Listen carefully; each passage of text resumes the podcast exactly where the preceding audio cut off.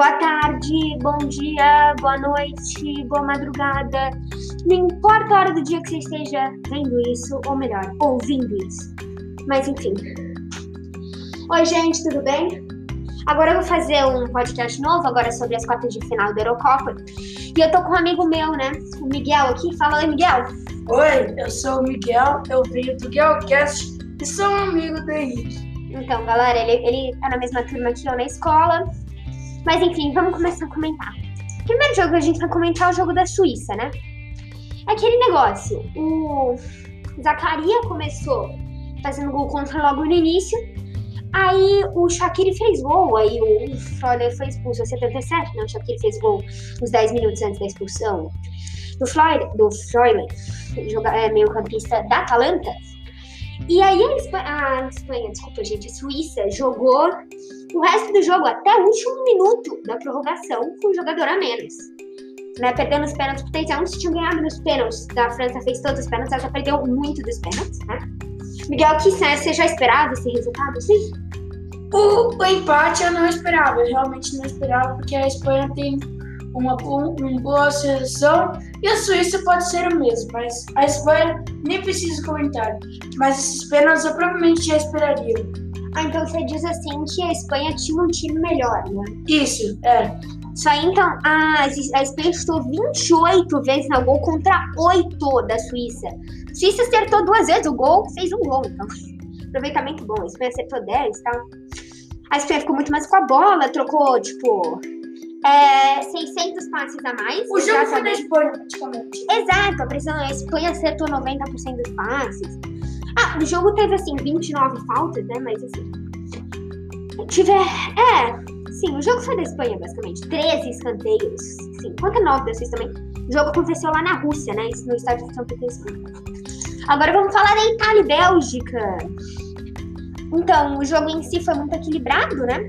A Itália abriu o placar com Barella, o Insigne ampliou, o Lukaku fez de pênalti no finalzinho do primeiro tempo, mas o jogo ficou por aí mesmo. O jogo bem equilibrado, né? 10 chutes ao gol da Bélgica com 14 da Itália, 4 chutes a, é, 4 acertar no alvo da Bélgica, 3 da.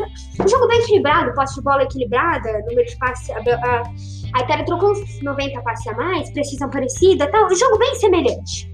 Miguel, você esperava a vitória da Itália? Não, realmente não esperava. E eu não sei dizer qual time uh, tinha uma melhor chance. Porque os dois são seleções muito boas, mas eu realmente esperava mais da Bélgica. Mas foi um bom jogo que praticamente o jogo inteiro foi o primeiro tempo. É, claro, né, gente? Os, os gols sendo primeiro A Bélgica também é são seleções muito semelhantes, tecnicamente. É, eu não vou comentar muito da escalação, né? O que acho que o Mertens, eu acho que devia, eu, na minha opinião, devia ter começado como titular, né? São coisas aí que eu mudaria, mas eu não sou técnico da, da França, da Bélgica. Outros jogadores também aqui, que na Itália eu não gosto muito, tipo Jorginho. Mas enfim, eu não vou ficar comentando muito a fundo no jogo, senão vai ter muito tempo, né? A gente já tá com 3 minutos de vídeo, de vídeo, de áudio. Mas agora vamos pro próximo jogo, né? República Tcheca e Dinamarca, duas seleções que chegaram longe. A República Tcheca até jogou melhor, teve mais chutes, mas acertou menos. Um, jogo bem equilibrado em si. O, a Dinamarca fez dois gols, aí a República Tcheca foi buscar, tentou acertar, mas não conseguiu. Você esperava esse resultado? Não, novamente. Porque. Não sei dizer, foi um jogo bem justo. Uh, não, eu não consigo dizer, mas eu acho que a Dinamarca vem forte para jogar o campeonato da Eurocopa e a República Tcheca ficou só por isso.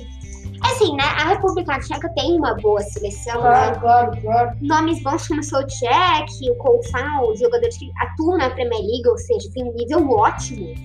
O Chique, que tá como artilheiro da Eurocopa, cinco gols junto com o Cristiano Ronaldo.